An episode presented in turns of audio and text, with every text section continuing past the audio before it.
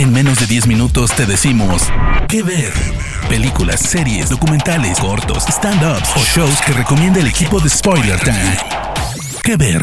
Bienvenidos y bienvenidas amigos y amigas de Spoiler Time a un nuevo episodio de ¿Qué ver? ¿Cómo están? Yo soy Vicky Reptile y me pueden encontrar en redes sociales como arroba Vicky Reptile. Es un placer estar con ustedes para recomendarles algo para ver en este maravilloso podcast de recomendaciones en menos de 10 minutos. Mi elegida para hoy es una serie original de Amazon Prime Video que no se pueden perder. La serie de la que les voy a hablar es Modern Love, un show antológico ideal para los que gustan de historias románticas y conmovedoras. Modern Love está basada en la columna del mismo nombre que se publica en el periódico The New York Times todos los domingos desde el año 2004. La serie fue creada por John Carney, el director de films como Once, Begin Again o Sing Street. Y tanto en ella como en la columna del New York Times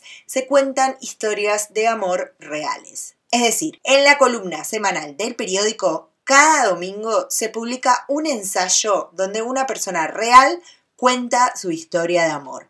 La serie recogió algunas de estas historias y lanzó en el 2019 una primera temporada de 8 episodios por la plataforma Amazon Prime Video. Lo primero que sorprende de Modern Love como serie es su elenco. En la primera temporada tenemos, por ejemplo, a Christine Milioti, la actriz de Palm Springs, a Anne Hathaway, a Deb Patel, a nuestro queridísimo Hot Priest de Fleabag, Andrew Scott, y hasta el cantante británico Ed Sheeran hace una pequeña aparición. La segunda temporada, que llegó en el 2021, obviamente no se quedó atrás. Sus episodios contaron con Lucy Boynton, Kit Harrington, Minnie Driver, Tobias Menzies y muchos, pero muchos más. Esta segunda temporada contó también con 8 episodios. Por otro lado, otro aspecto destacable de Modern Lab es que las historias que cuenta son, como dije antes, reales. Es decir, que nos muestran un mundo cotidiano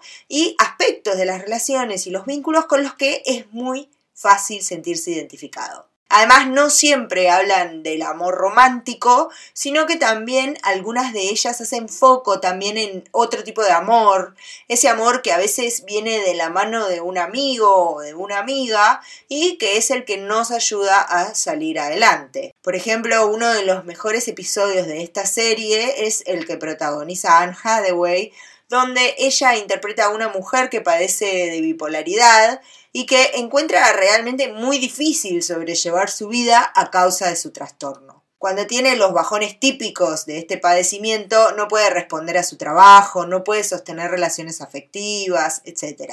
El gran giro en su vida no se va a dar porque conozca a una pareja, sino porque pueda encontrar a alguien que la escuche y la ayude a transitar su trastorno. Algo más que me encanta de Modern Love, sus episodios duran todos aproximadamente media hora.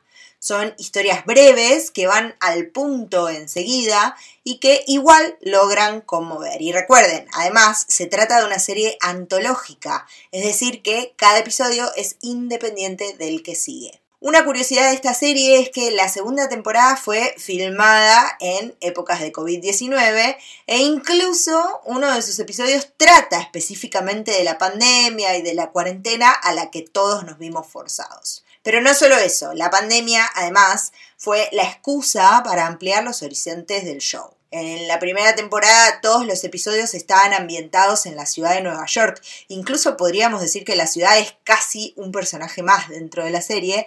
Pero en la segunda entrega, debido a las limitaciones que planteó la pandemia, que no se podía viajar, con un director irlandés como lo es John Carney, la serie movió sus historias al Reino Unido. Tres de los episodios de la segunda parte de Modern Lab suceden allí y la verdad es que son bellísimos. La serie que les estoy recomendando entonces se llama Modern Love y es original de Amazon Prime Video. Yo soy Vicky Reptile y los espero en mis redes sociales para que me cuenten qué les pareció. Nos encontramos en un próximo episodio de Que Ver.